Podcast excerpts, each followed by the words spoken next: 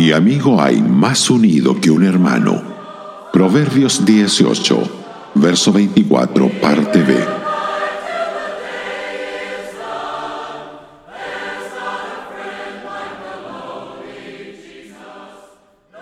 La amistad de Jesús es un tema que evoca una cálida respuesta en los corazones de su pueblo en todo lugar. Cuando estaba en la tierra, fue ridiculizado como amigo de publicanos y de pecadores, nos cuenta Mateo en el capítulo 11, verso 19. Pero los cristianos han tomado la burla y la han convertido en un título honorífico. Antes de ir a la cruz, nuestro Señor llamó amigos a sus discípulos. Vosotros sois mis amigos si hacéis lo que yo os mando. Ya no os llamaré siervos, porque el siervo no sabe lo que hace su Señor, pero os he llamado amigos, porque todas las cosas que oí de mi Padre os las he dado a conocer. Nos dice el Evangelio de Juan en el capítulo 15, versos 14 y 15. Este es el tema de algunos de nuestros himnos más amados. Por ejemplo, Oh, qué amigo nos es Cristo. También no hay un amigo como el humilde Jesús. Y también otro que dice, he encontrado un amigo, oh, qué amigo.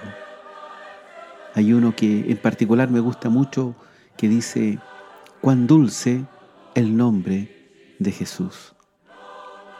¿Por qué la amistad de Jesús toca una fibra tan sensible? Creo que la razón principal está en que muchas personas se sienten solas, aunque están rodeados de otras personas, no están rodeados de amigos. Pueden estar también aislados considerablemente de los demás. Este es reiteradamente el caso con los ancianos que han sobrevivido a sus contemporáneos. La soledad es cruel, es dañina para la salud física, mental y emocional. Corroe el estado de ánimo, pone los nervios de punta y hace sentirse cansado de la vida.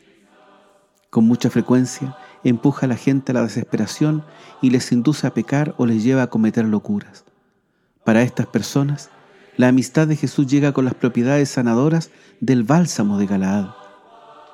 Otra razón por la que se aprecia tanto su amistad es porque ésta nunca, nunca falla.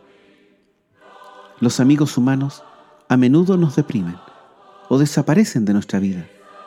Pero este amigo ha demostrado a través de los siglos ser inquebrantable y verdadero.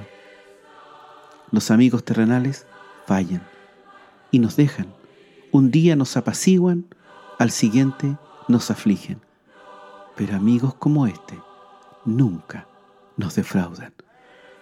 ¿Cómo ama Jesús? El Señor Jesús es el amigo más unido que un hermano.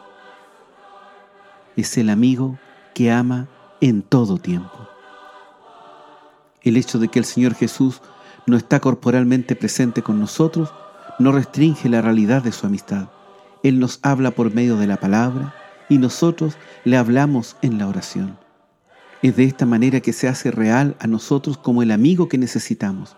Es así que contesta la oración. Alguien escribió lo siguiente, Señor Jesús, sé para mí la más viva y brillante realidad, aún más presente a la vista de la fe que cualquier cosa terrenal, aún más querida y más cercana que el más estrecho lazo de amistad.